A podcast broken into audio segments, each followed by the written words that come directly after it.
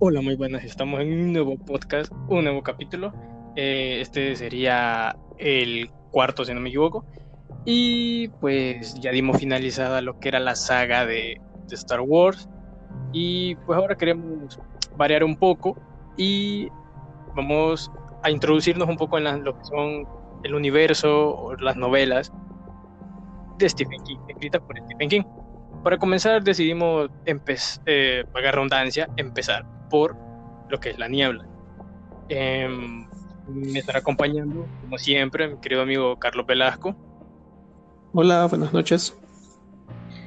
Y un nuevo invitado, y que esperamos que nos esté acompañando a lo largo de, de estos capítulos, Eduardo Calderón. Buenas noches, queridos oyentes. Y bueno, para comenzar y ir soltándonos, bueno, advertencia, vamos a hablar acerca de lo que es la novela, eh, acerca de lo que es la serie y acerca de lo que es la película. Así que por si un oyente aún no ha visto alguna de estas tres cosas, pues va a contener spoiler. Así que pues están bajo, eh, sigan escuchando esto bajo su propia responsabilidad.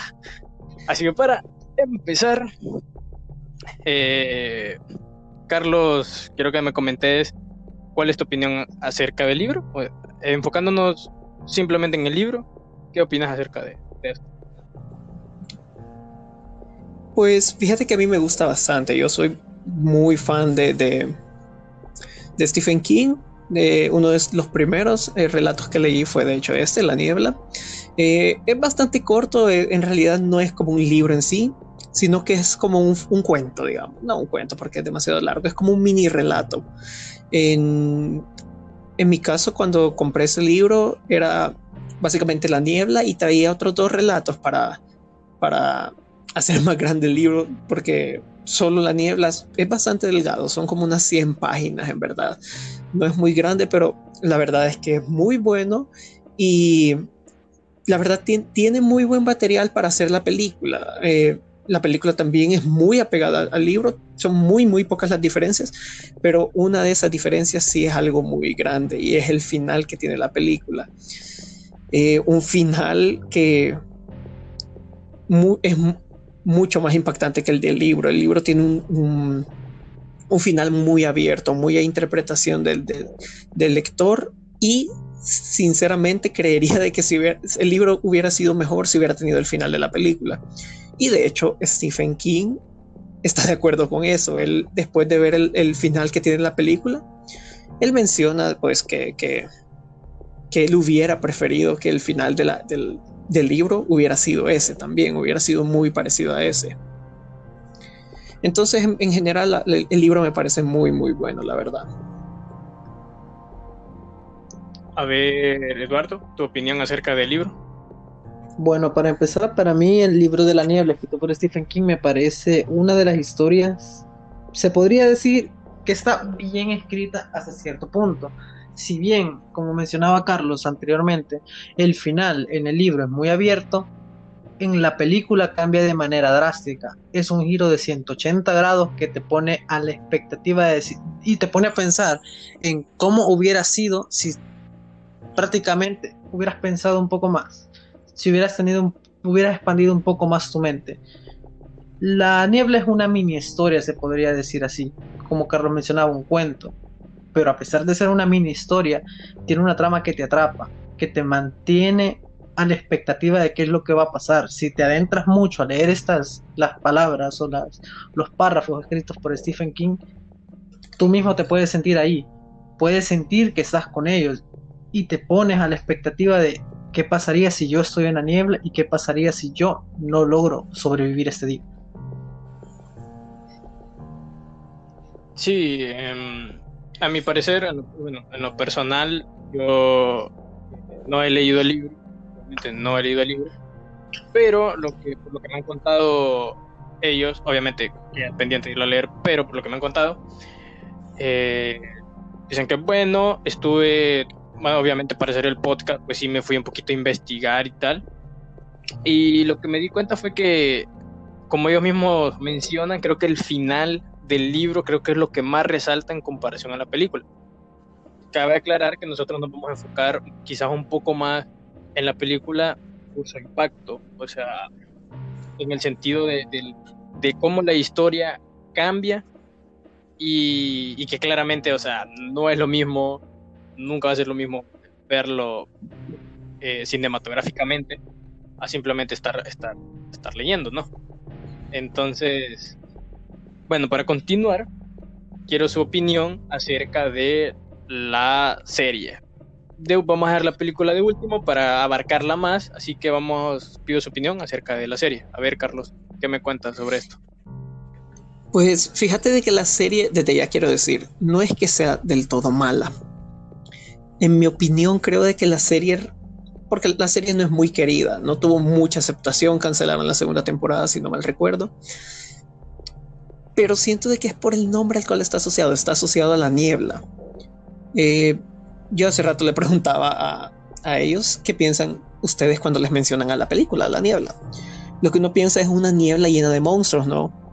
Monstruos con tentáculos, monstruos insectoides, que en sí eso es, eh, así es el libro, así es la película es como la primera impresión, claro. Eh, en sí, la, película y, el libro son mucho más profundos, se enfocan más en las relaciones que tienen los humanos, los supervivientes, y no tanto en los monstruos. Pero en general es la primera idea que tenés. Pero la serie no toma nada de esto en cuenta. En la serie la niebla no está llena de monstruos en sí. Son más como productos que están como para cada persona. Eh, si una persona sale a la niebla, la niebla va a manifestar algo que va a ser significativo para esa persona. Em, por ejemplo, unos, si no mal recuerdo, unos religiosos salían a, estaban en su iglesia atrapados en la serie y salían a, la niebla. ¿Qué manifestaba la niebla? Manifestaba los cuatro jinetes del apocalipsis. Em, un tipo, si no mal recuerdo, tenía una, algo relacionado, creo que un tatuaje de una polilla, si no mal recuerdo. Cuando él sale a la niebla, literalmente le crecen unas grandes alas de polilla de, la espalda y empieza a soltar insectos. Es decir, eh, es algo como más psicológico la serie de la niebla, lo cual no está mal, pero cuando tenés un material de base, siquiera te, te apegas un poco a eso.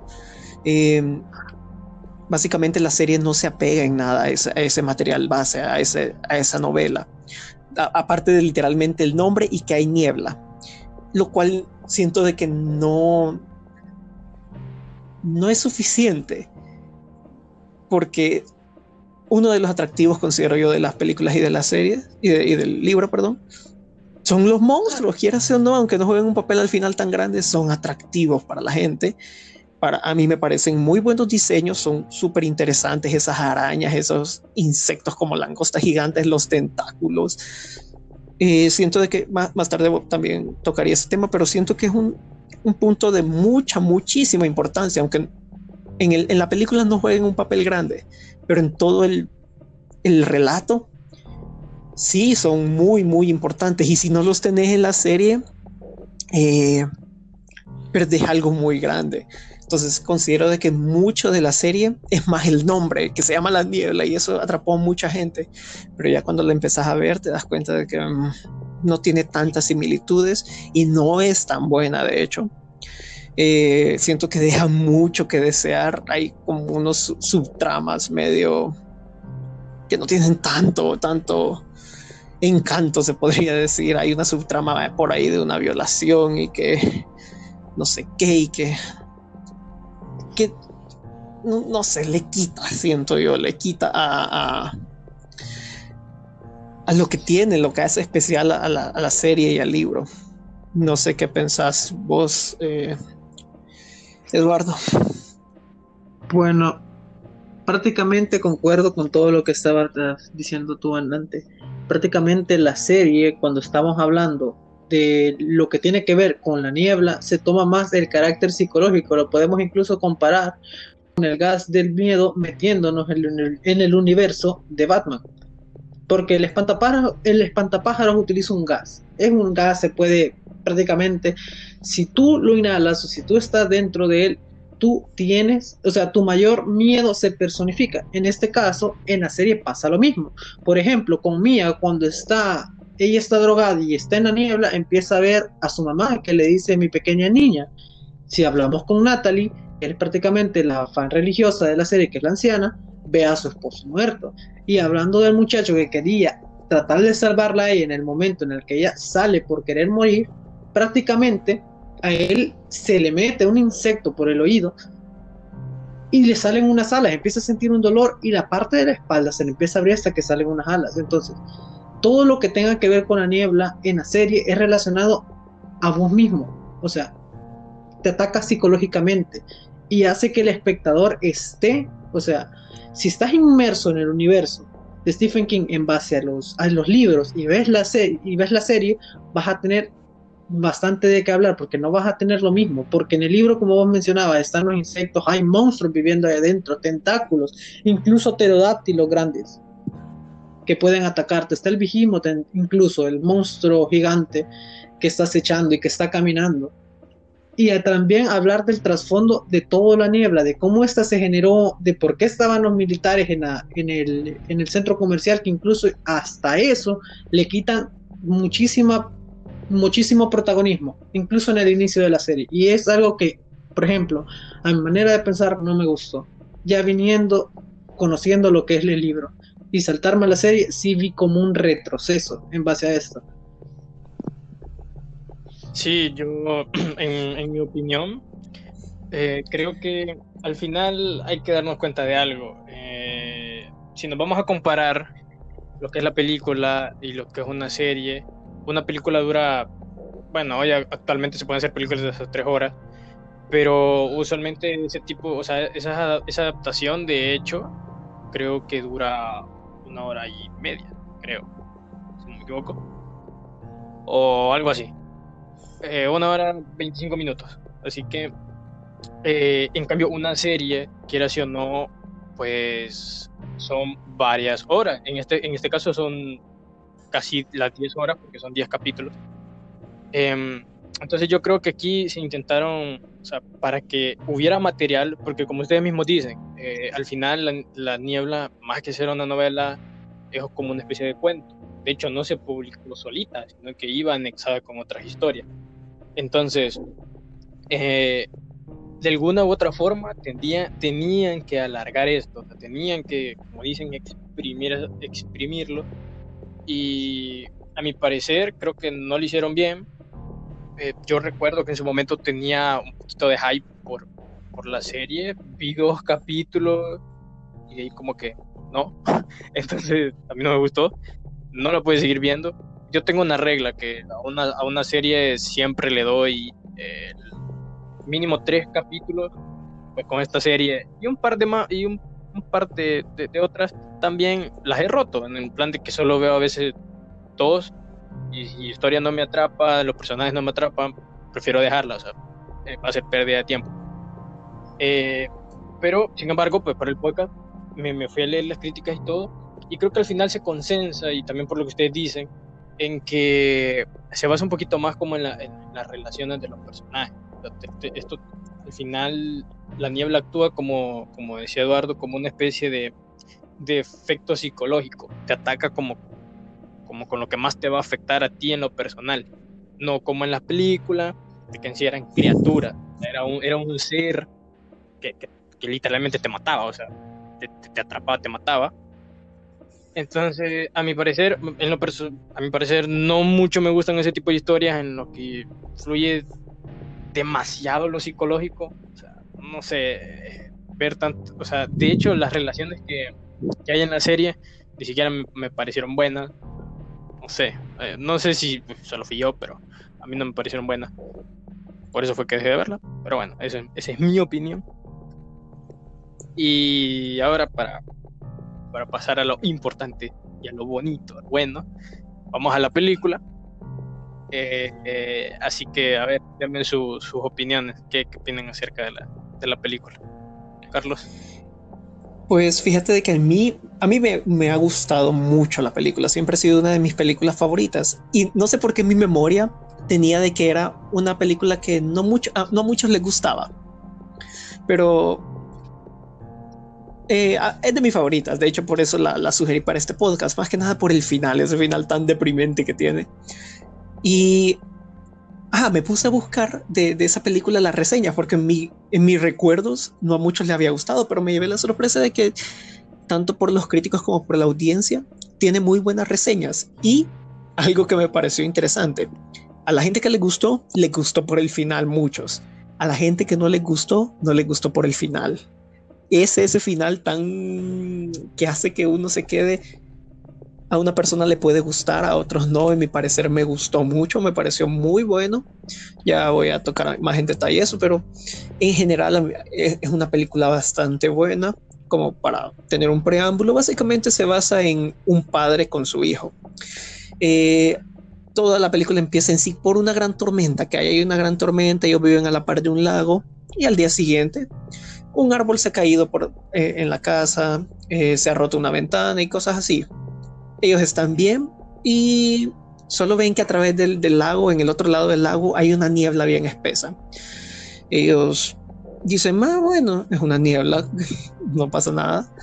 Eh, ellos se van, dejan a la, dejan a, la esposa ahí en, la casa y ellos se van al, super, al supermercado porque ajá, para comprar herramientas y eso para reparar lo que se dañó durante la tormenta y eso, y de paso se llevan a un abogado que es su vecino. Eh, se, se, lo llevan porque su auto se había roto cuando le cayó un árbol.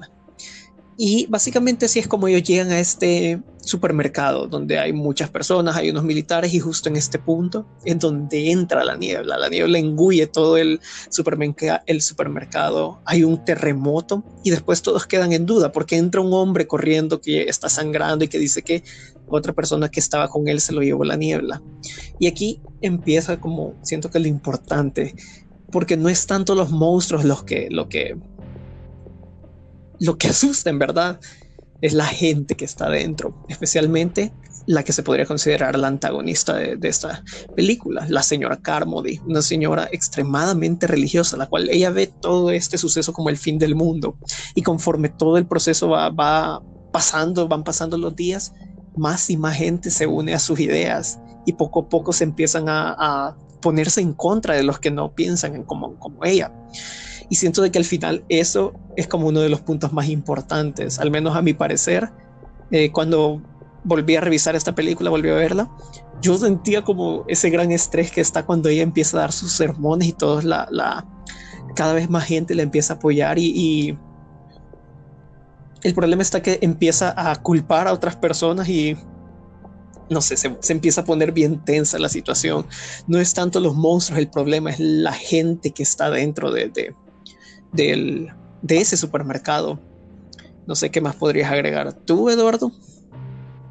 Pues estoy totalmente de acuerdo con vos también en este punto, porque si estamos hablando de que la película prácticamente fue aceptada incluso por el mismísimo autor de la, de la historia, de la trama, y dijo, hey, me parece mejor tu final que el mío, o sea, y es como decir, adaptaste bien lo que yo he escrito, porque hablemos lo que es. Una película es para vender. Una película tiene ese fin, de vender, traer la mayor cantidad de views y prácticamente hacerse famoso por eso. En este caso lo hizo bien, pero también aparte de eso se ganó el reconocimiento del mismo autor. Eso ya tiene demasiado mérito del que hablar.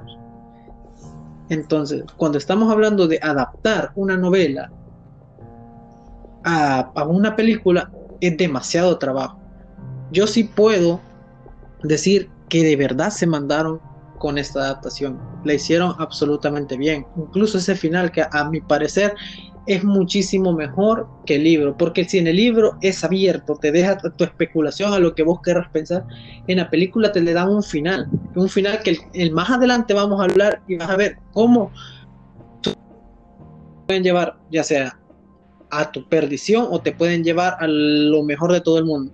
Y eso es algo de que si vos sos una persona demasiado optimista, con ese final abierto en el, en el libro, puedes pensarlo, pero si sos una persona pesimista, puedes pensar prácticamente en el peor de los casos, que como dijo la señora Carmody, este de verdad es el final de los tiempos.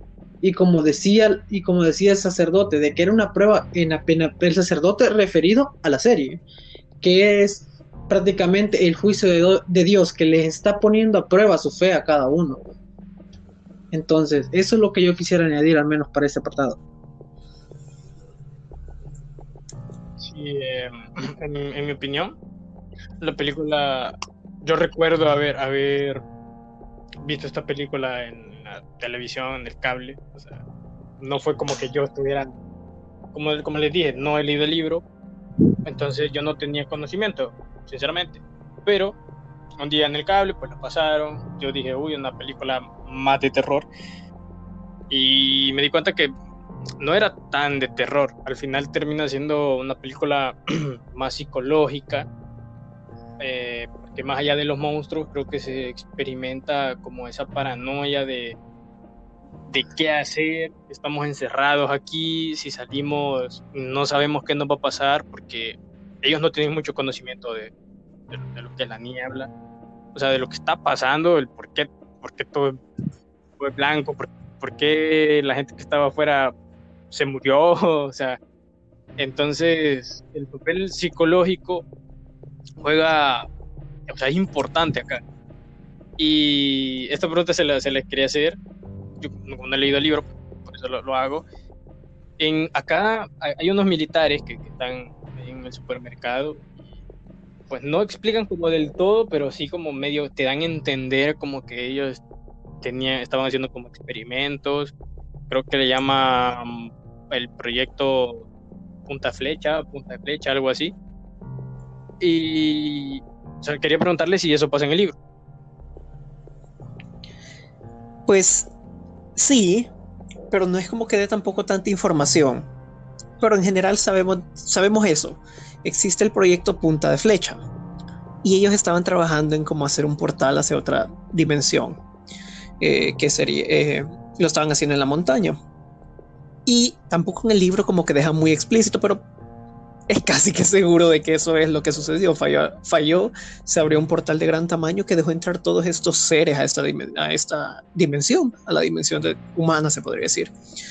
Y algo característico del, escritor de Stephen King es que de una forma u otra todos sus libros están enlazados. Y aquí entra en juego su saga principal. Él tiene una saga que se llama La Torre Oscura, de la cual hace un tiempo hicieron una adaptación horrible, por cierto, de, en película. Pero en los libros es algo mucho más extenso, mucho más desarrollado, muchísimo mejor. Y si no mal recuerdo, ahí se explica de que hay una dimensión eh, que está llena de, monstruos, de criaturas. Y como sabemos de que en sí todas las casi que todos los relatos de Stephen King están ligados de uno en otro, lo que es canon allá va a ser canon aquí. Entonces, se podría decir de que básicamente en, la niebla, ese proyecto punta de flecha, sí logró abrir un portal que dejó entrar todos estos seres.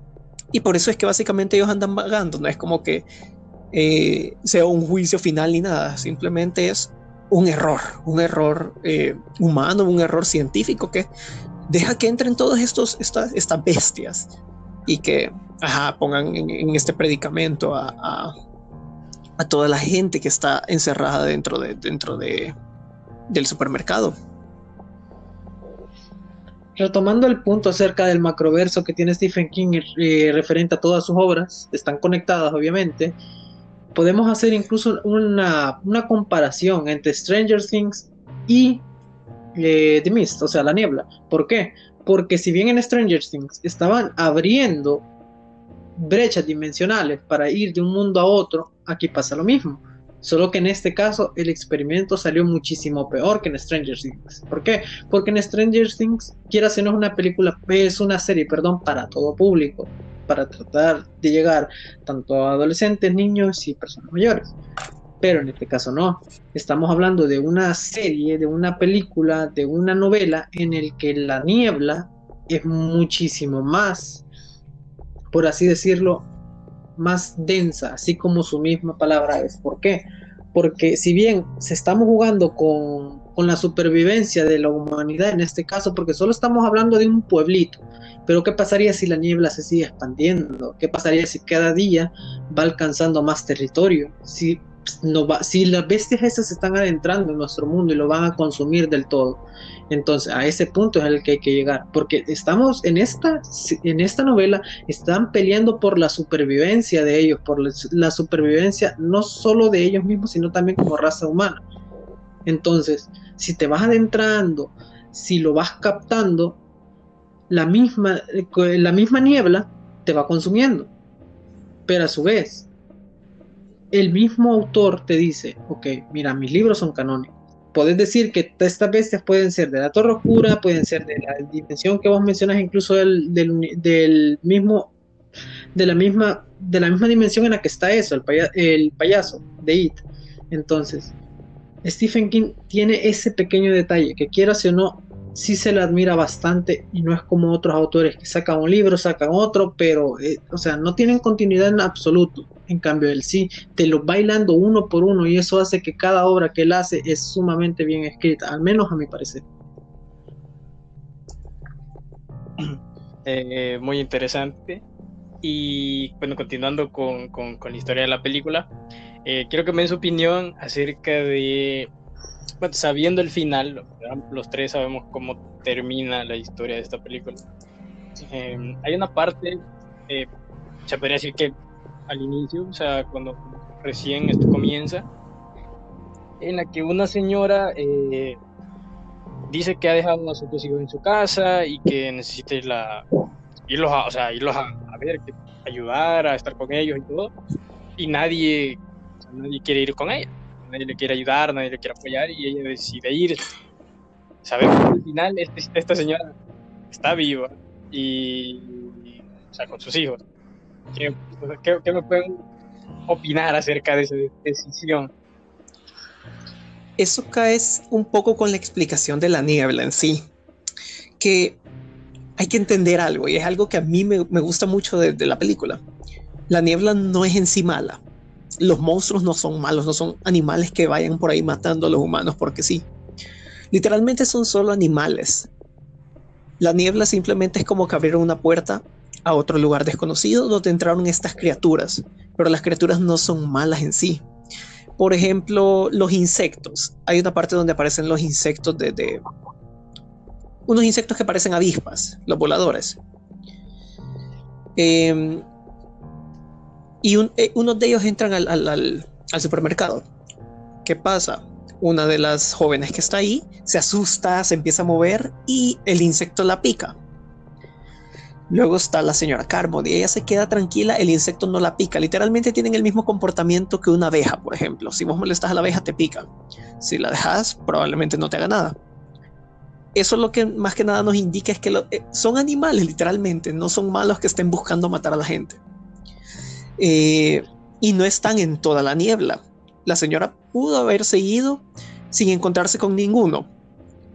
Y si aún si te encuentras con alguno, no todos son como totalmente eh, a la ofensiva, digamos. Por ejemplo, el gigante, el behemoth que sale, no, no se ve como que sea agresivo ni nada, simplemente va caminando, es como un animal que va a su asunto.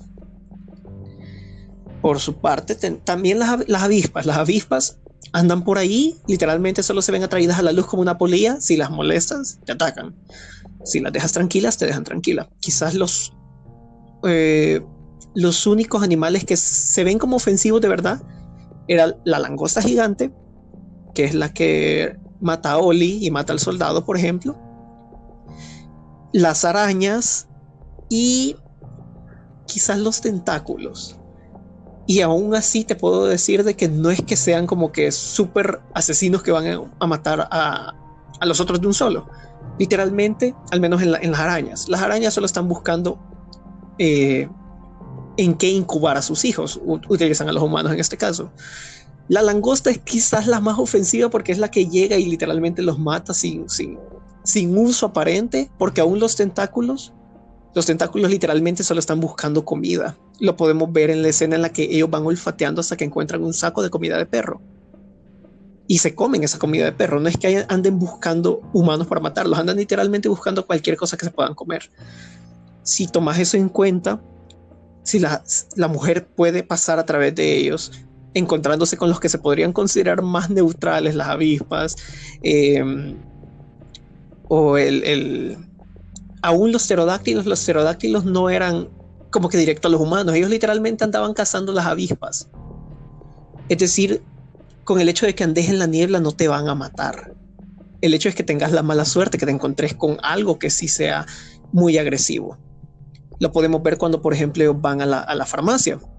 Durante los viajes literalmente no les pasa nada. El problema es ya cuando están en la farmacia que se encuentran con el ejército de arañas. O, eh, o al final ellos logran caminar por bastante del, del, parqueo hasta llegar al vehículo. El problema es cuando eh, aparece la langosta que mata a Oli. Es decir, sí hay chance de poder moverse a, través de la niebla. La mujer sí tiene su oportunidad de llegar a su casa y sí hay mucha oportunidad de, de, de escapar en sí, pero es mucho la suerte, principalmente por la propia naturaleza de la niebla. Es demasiado densa, no puedes ver que se acerca, porque si pudieras los podrías evitar. Pero es en sí el hecho de estar en, en ese lugar donde no puedes ver más allá de que un metro de distancia. Eso vuelve mucho más difícil las, las cosas, pero sí hay posibilidad de sobrevivir. No sé qué pensás vos, Eduardo las posibilidades de vivir al menos en esta, en esta niebla son bastante altas, como vos lo decís, porque si bien son, so, eh, se abrió la brecha, entraron estos animales, ellos empezaron prácticamente a deambular por, por, por el pueblo, viendo qué hacían, porque prácticamente para ellos nosotros somos hostiles, porque nosotros no lo conocemos, porque son animales y están a la defensiva, a la misma vez nosotros, porque nunca las hemos visto.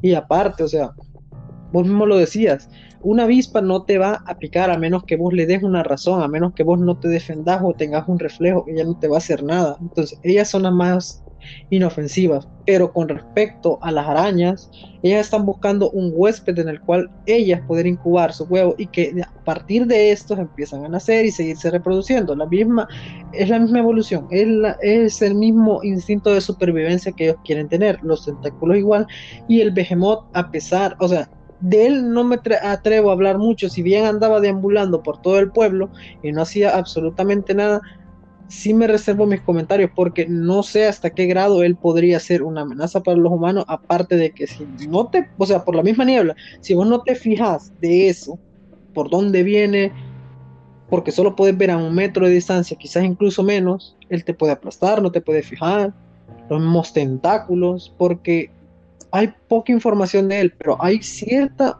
imagen de los artes conceptuales acerca del, del Behemoth que te da a entender que los mismos tentáculos vienen de él, que él también posee tentáculos. Entonces, ¿qué tal si los mismos tentáculos es él tratando de alimentarse, buscar comida para suplirse? Entonces, cuando ella aparece con sus dos hijos y están vivos y ella también te da a entender eso, ella tuvo suerte, sí, a pesar de eso, ella tenía un objetivo, encontrar a sus hijos, mantenerlos vivos y nada más. Entonces, es la misma determinación de la señora. ¿Estaba en segundo plano? Sí, pero te la pusieron como eso porque su principal objetivo era ese, tener a sus hijos, mantenerlos a salvo y seguir. Eso hizo, lo hizo bien, no dejó que esas bestias la dominaran, que el, el mismo miedo que tenía hacia ellas era menor al miedo a perder a sus hijos. Entonces, al menos en ese punto me quedo de que ella logró sobrevivir por el mismo instinto de ella, de prefiero que mis hijos estén vivos y no tenerle miedo a esta misma vez.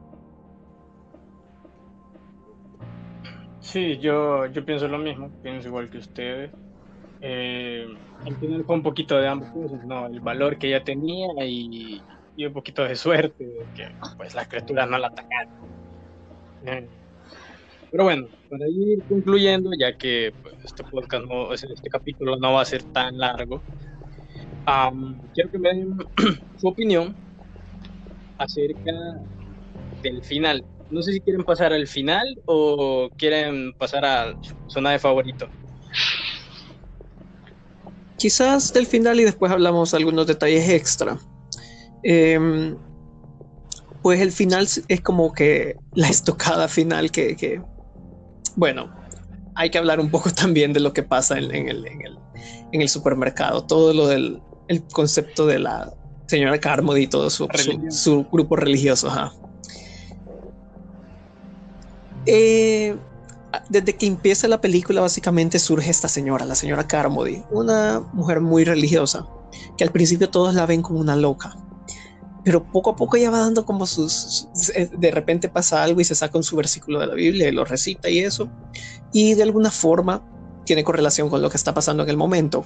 Es más coincidencia pero esas coincidencias y el miedo a lo desconocido que tiene toda la gente que está en ese supermercado poco a poco hace que al no poder tener otra explicación se vayan por la de ella y eso le empieza ella, ella se empieza a ganar seguidores por ejemplo eh, está, están en una situación bien difícil están atrapados y hay muchos monstruos es más que obvio que una persona se va a morir ella dice de que ah, para cuando llegue la noche van a venir más monstruos y van a matar a alguien.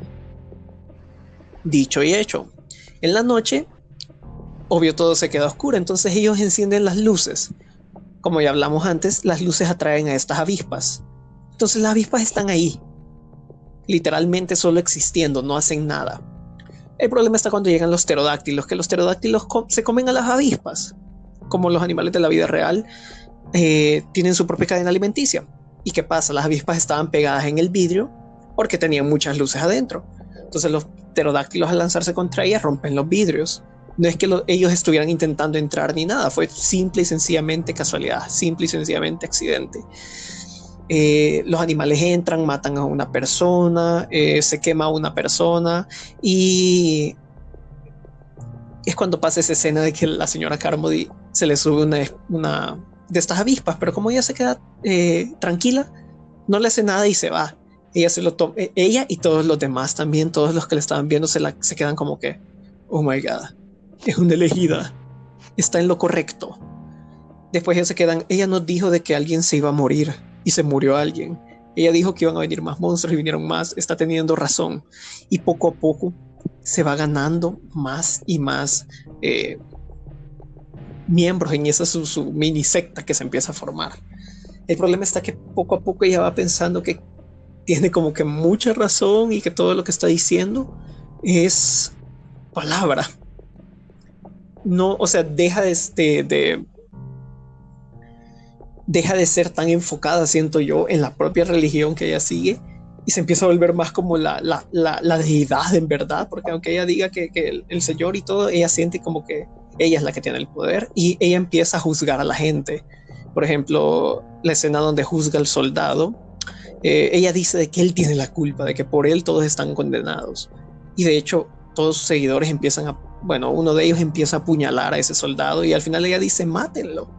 Y todos le hacen caso, ya están en el punto en el que están creyendo todo lo que ella dice. Y ajá, literalmente tiran a este soldado, lo, sacrifican, lo tiran a la niebla, ya ensangrentado para que los animales que están en la niebla sientan el olor de su sangre y cabala y llega el, la langosta gigante y lo mata. Entonces siento de que eso es algo como que muy importante que tenemos, de lo que hay que hablar, el, todo ese cambio en la propia actitud de la gente que no, eh, no es algo del todo loco cuando uno no tiene, en este caso esta gente no tiene otra explicación, no tienen otra forma de, de, ver las cosas porque es algo extremadamente desconocido, siento que es algo característico de este tipo de, de, de horror es un horror muy, muy cósmico, muy similar al que utilizaría Lovecraft, por ejemplo. Eh, criaturas desconocidas que se salen literalmente de nuestra comprensión. Y cuando no tenemos la comprensión de algo, se van a buscar respuestas.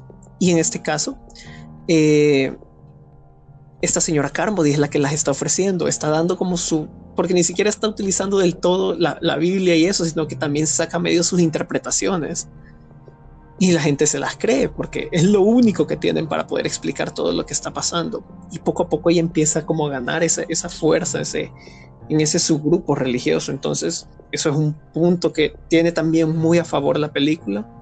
Eh, que al final los monstruos no son en sí las criaturas que están en la niebla, sino que es más toda esa gente que está dentro encerrado con ellos.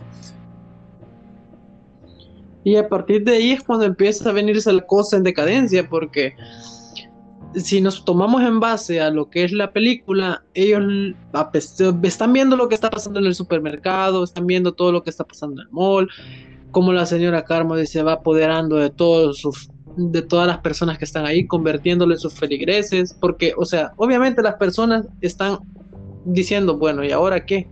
Ella ofrece la respuesta, sí, es el modelo a seguir en este caso, ella es quien, ellos dicen, la luz al final del túnel, entonces, cuando nuestros protagonistas empiezan a escapar, llegan a su punto en el que dicen, ok, agarremos un coche, nos vamos y prácticamente salimos de esto hasta donde podamos. Y aquí es donde prácticamente la película toma un giro bastante oscuro, porque si bien nuestros protagonistas empiezan a escapar eh, del proyecto Arrowhead, porque es el, el proyecto punta flecha prácticamente, ellos se van dando cuenta de que entre más van avanzando, ellos no están viendo final, hasta que lleguen a un punto en el que la gasolina del carro en el que ellos, en el que ellos iban se les acaba. Entonces se quedan pensando, bueno, ¿y ahora qué vamos a hacer? Podemos seguir caminando, pero si nos bajamos del carro, nos vemos a lo mismo. Estamos en un punto de quiebre, porque si nos quedamos en el carro o morimos de, o morimos de hambre o las bestias nos ataquen. Si salimos, las bestias nos atacan o tenemos suerte. Y aquí es cuando prácticamente se sale lo, no sé si decirlo lo, peor de que un humano puede hacer. Porque pierden la fe, pierden su voluntad de vivir y dicen, ok, yo no voy a dejar que los monstruos me terminen matando a mí. Y deciden que el John, el protagonista, le dé un tiro a cada uno, que los termine matando, porque no van a sucumbir ante, la, ante esta bestia. Y él lo hace. Y justamente en el último instante en el que él se va a dar su tiro, después de haber visto todo esto, la niebla se empieza a disipar. Y es cuando llegan el ejército. Y es lo que yo mencionaba al inicio, tus mismas decisiones te van a traer tanto la perdición como ganancias infinitas. En este caso, el bate, él se quedó con, si tan solo hubiera esperado unos minutos más, quizás ellos no estarían muertos. Y prácticamente ahí es cuando termina la historia. Cuando nuestro protagonista pensando, de la cagué, ahí se me fue esto, ya no sé qué hacer. Y, y al menos en este punto, comparado al libro, por eso dice Stephen King, me hubiera quedado con ese final, porque lo deja con ese cliffhanger referente al protagonista de que la niebla se disipó, o sea que prácticamente o se está, o se está moviendo la niebla, o se está, o se está quitando, no se sabe.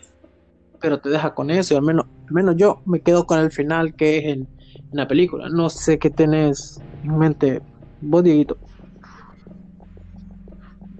Sí, yo, yo opino prácticamente lo mismo que ustedes. Al final creo que en, en esta historia la mayoría de gente piensa igual.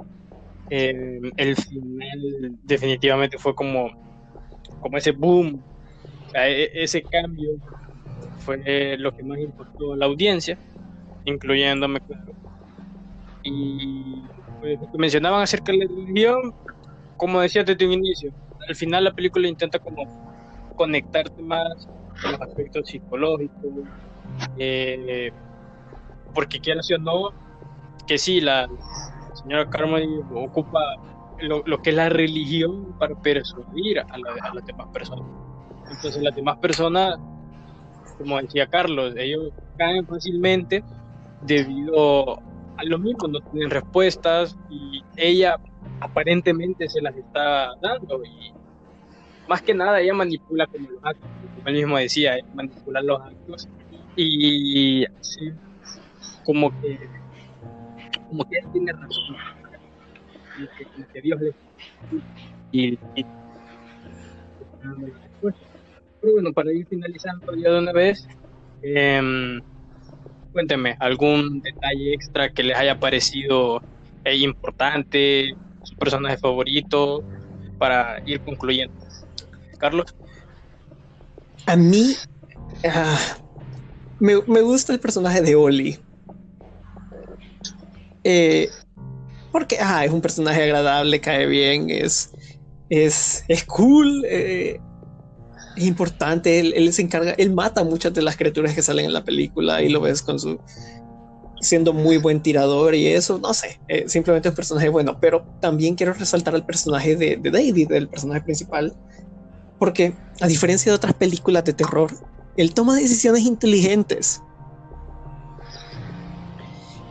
A que me por ejemplo, en, la primera, en las primeras partes, con la señora esta que sale y quiere ayudar a sus hijos. En otras películas de terror, probablemente veas al, al héroe, yo lo ayudo y todo. No, aquí no, aquí el tipo es, se podría decir que se, oye egoísta y eso, pero también él, siendo realista, esa es la decisión que uno tomaría. No, yo también tengo a mi hijo, no me voy a ir a matar por usted. Eh, siento de que es un personaje que es súper inteligente si lo comparas a otros personajes principales de películas de terror. Cuando ve al monstruo, bueno, en todo momento él, él, está como que, no, no tenemos que, que, que al principio no tenemos que abrir esas puertas. Yo escucho un ruido, si las abrimos se va a morir alguien nadie le hace caso, las abren, se muere alguien. Eh, ya después pasa lo de lo de cuando salen un grupo de personas y uno tenía, uno se amarra el, una cuerda para poder ver qué tan lejos llegan. Ven de que llega relativamente lejos hasta que algo lo mata. Ya tienen un poquito de conocimiento y en base a eso, cuando pasa lo del primer ataque durante la noche y eso, y queda una persona quemada y requiere mucha medicina y eso, él piensa, bueno, la farmacia está aún más cerca de lo que esa persona llegó. Podemos ir caminando y regresar probablemente sin un problema. Lo hacen y sí sufren algunas bajas, pero eh, sí logran conseguir al menos las medicinas para esas personas que, que, que estaban heridas y eso. Eh, y al final yo siento de que sí, el final es súper feo, súper deprimente, pero en cierta forma tampoco culpo al tipo, porque no es como que lo haga de, mala intención. Literalmente, o sea, sí, hubiera sido muchísimo mejor si esperaban, pero también se entiende de que, ajá, eh, ya no hay de otra, ya llegaron hasta ahí, ni siquiera lograron llevarse la comida porque la idea de ellos, eh, de ellos era llevar comida. Eh, pero como la señora Carmody los atrapó antes de que salieran y eso, no, no, no lograron llevarse todos esos eh, los suplementos y todo lo que llevaban. Eh, entonces básicamente están atrapados, sin comida, o salen o se quedan y se mueren de hambre. Y o sea, eh, comprendo el hecho de que le haya tomado la decisión. Va a darle un balazo a todas las personas que estén en el carro. El problema está que solo tiene cuatro balas y son cinco personas. Y aquí siento que es parte sacrificio de él. Él decide que prefiere ahorrarles todo el sufrimiento a todas esas personas y quedarse él. Y ajá, él sale porque ya no tiene balas, ya no tiene nada. Literal sale a que lo maten. Está esperando a que un monstruo llegue y lo mate. Y ahí viene el, el giro de que los militares están ya, aparecen los militares y literalmente están matando a, a los monstruos. Y hay otra cosa en cuántas películas de miedo los militares logran hacer algo. Y en todas es como que ah, los militares han sido superados hemos perdido. Creo que esta es de las pocas en las que los militares sí ganan. Y creo que Eduardo había dicho algo de eso, pero con respecto a la naturaleza de la niebla, yo creo de que simple y sencillamente era niebla normal. O sea, sí, había un exceso súper grande de niebla, pero digamos, no era que los monstruos causaran niebla ni nada. Literalmente los monstruos simplemente vivían en una dimensión llena de niebla cuando esa dimensión pasa a la nuestra, la niebla también pasa. Y simplemente es tan densa, tan espesa y sigue saliendo más que, que, que nunca desaparece, digamos, nunca se disipa. Pero cuando empezamos a ver a los militares eh, con sus, eh, ellos casi que todos tenían lanzallamas, la niebla al final es solo agua. Cuando ellos utilizan sus lanzallamas, disipan esta niebla. Y es eso, al final solo era solo servía como el escondite para los monstruos en verdad. No tenía naturalezas mágicas, no tenía nada de especial, literalmente era pura niebla. Eso es como que las opiniones que podría dar con respecto a, a eso. ¿Qué piensan ustedes? Tal vez yo pensaría un poquito más con referente a, ok, llegaron los militares y llevaban su, su lanzallamas, sí. Pero también yo creo que entra mucho la expectativa de cada quien, porque si ellos mismos abrieron la brecha y quedó David, lo van a interrogar hasta morir. Que qué pasó, que qué vieron y qué tal si ellos mismos son los que al final van a acabar con ellos para borrar rastro de lo que pasó, para que la historia no se vaya a contar después.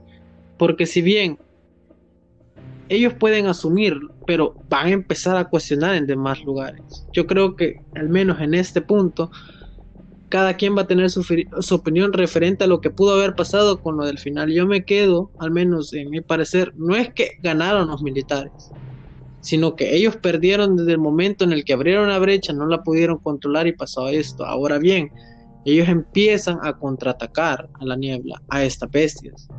O sea, no se sabe si se cerró del todo, no se sabe si paró. Y yo al menos yo me yo sí me voy a quedar con que los militares fueron derrotados, quisieron enmendar su error, pero a la misma vez no pueden enmendar absolutamente todo. Yo creo que al final sí esta niebla llegó para quedarse y para terminar de destruir el mundo tal y como lo conocemos. Sí, en mi opinión, bueno, eh, aquí tampoco hay mucho más que decir. Opino sinceramente ustedes. Al final, el, el, final, el la niebla, pero no es como que la niebla sea la maligna. Em, al final son las, criaturas, al final son las decisiones que cada personaje toma, eh, cómo les afectó psicológicamente a cada uno, porque al menos eh, el protagonista eh, sufre la pérdida, o sea, al inicio pues él no sabe qué pasó con su esposa, ¿no? Está con, el pensamiento de qué pasó con ella, qué pasó con él, al final nos damos cuenta que está muerta. Entonces, y para rematar, vio mucha gente morir y para rematar tuvo que él con su mano a, a, dos personas, tres personas y a su hijo. Es como que poquito traumático. Entonces, y, para rematar, él va a hacer lo mismo, pero lo, lo salvan aparentemente. Eh, en mi opinión, creo que ese toque es lo, lo, que hace, lo que hace buena la película y al final lo que hace bueno el concepto, ¿no? El concepto que Stephen King intentó impregnar en el libro y que al parecer el, el director logró impregnar en esta película. ¿Algo más? ¿Alguno de ustedes?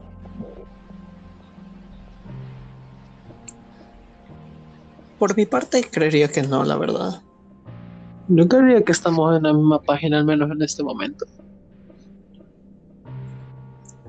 Sí, porque. Yo creo que es momento de. ¿no? Porque básicamente es eso. La película es. Siento que se volvió famosa por el final más que nada. Porque es un final que ni siquiera las personas que, que, que habían leído el libro lo sabían, porque, pues, claro, es distinto. Y a mi parecer, mucho mejor eh, sí queda como abierto qué pasa con David. Yo creería que probablemente se termina suicidando o algo. No, no. No le veo de otra. Por, pues sí, por todo lo que hizo, todas las pérdidas que sufrió al final, no le veo como que muchas razones para, para, para seguir vivo a él. Eh, pero en general sí, es una película, a mi parecer, muy buena. Eh, vale la pena verla. Eh, el libro también vale la pena darle una leída, tiene mucha más descripción de, muchos detalles de los, de los criaturas que salen, porque también salen incluso otras criaturas distintas también en el libro. Eh, y la serie, si uno quiere darle un vistazo, no está mal, pero no hay que ir con la misma expectativa de encontrar un producto similar a la película de la niebla o el libro de la niebla. Si lo tomamos, porque si lo tomamos como, como algo derivado de ellas, eh, puede que no llegue a gustar tanto, pero si lo tomamos como algo muy aparte, quizás sí se le logren agarrar como más el, la onda, se podría decir, y se logre disfrutar más, pero siento de que al menos en mi caso la vi con expectativa de ver algo similar a la película y al libro y fue más una decepción.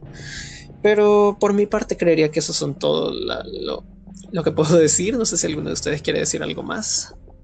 Yo voy a decir algo así relacionado con la serie.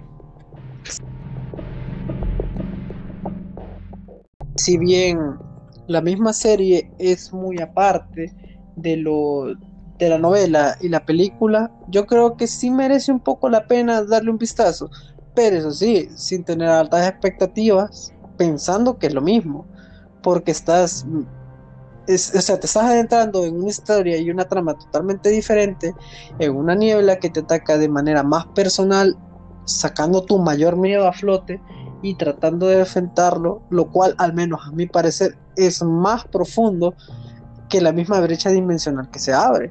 Ahora, ahora bien, si, si sos una persona de que vas a ver esto para buscarle un fallo, para tratar de sacar lo negativo de la misma, quizás sería más recomendable de que hagas un alto y que te detengas, porque vas a encontrar demasiados fallos a los cuales, a los cuales destacar. Entonces, si quieren ver la, la serie, están totalmente invitados a hacerlo. Ok, muchas gracias. Eh, básicamente con esto vamos a estar concluyendo este podcast. Esperamos que pues hayan disfrutado de escuchar y pues esto ya, ya sería como que los últimos detalles de lo que, de lo que hablábamos de esta, de esta serie, de esta película y de, este libro. La, la, verdad los invito a que, a que los lean, son a, que los lean y que la vean respectivamente. Son bastante buenos, como dijo aquí Eduardo, eh, la serie también merece verla, quizás con un enfoque distinto al de la película y al de la novela, como algo aparte. Pero si se ve de esa forma, sí se va, a ser mucho más disfrutable, creería yo, tal y como él dijo. Así que, pues, básicamente con esto concluimos. Eh, muchas gracias a todos los oyentes por llegar hasta este punto y pues, eso, buenas noches. No.